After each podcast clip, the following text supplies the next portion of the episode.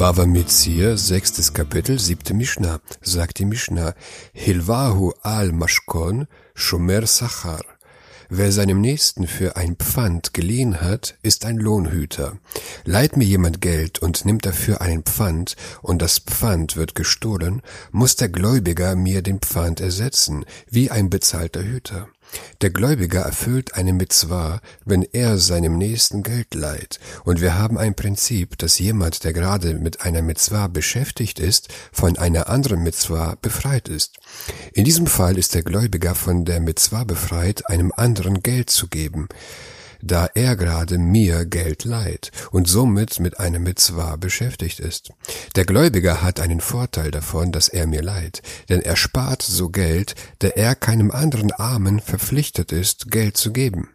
Jedoch gilt das nur für den Moment der Übergabe des Geldes an mich, denn danach ist der Gläubiger nicht mehr mit, mit der Mitzvah beschäftigt, Geld zu geben. Er genießt also nur einen Vorteil in dem Moment, wenn er mir Geld übergibt.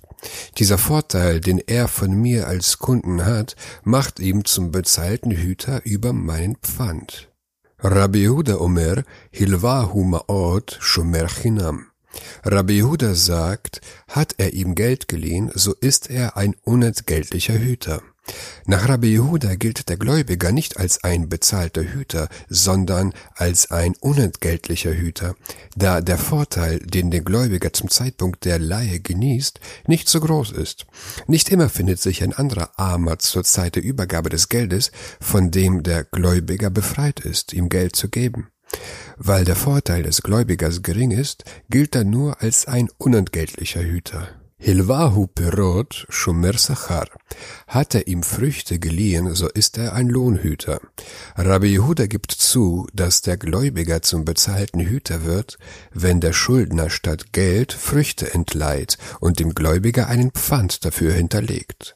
Denn der Gläubiger hat durch das Verleihen der Früchte einen Vorteil, wenn er zur Zeit der Leihe die Früchte nicht braucht. Wenn er sie nicht verleiht, verderben die Früchte. Da aber der Schuldner dem Gläubiger neue Früchte zurückgeben muss, so hat der Gläubiger einen Vorteil davon, dass er später, wenn, die, wenn er Früchte braucht, frische Früchte bekommt. Dieser Vorteil macht ihm zum bezahlten Hüter über das Pfand. Sagt die Mishnah weiter.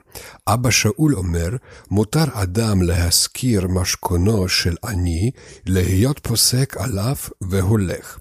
Aber Shaul sagt, man darf das Pfand eines Armen vermieten, um den Mietlohn von der Schuld immerfort abzuziehen. Obwohl der Gläubiger das hinterlegte Pfand nicht benutzen darf, darf er es an andere vermieten, um von der Geldschuld des Schuldners, die er zurückgezahlt bekommt, abzuziehen. Mipnei Shuhu Kimeshiv Aveda, weil man damit gleichsam Verlorenes zurückgibt. Verleiht der Gläubiger das Pfand an andere, so hilft er dem Schuldner, und das gilt so, als ob er eine verlorene Sache dem Eigentümer zurückbringt.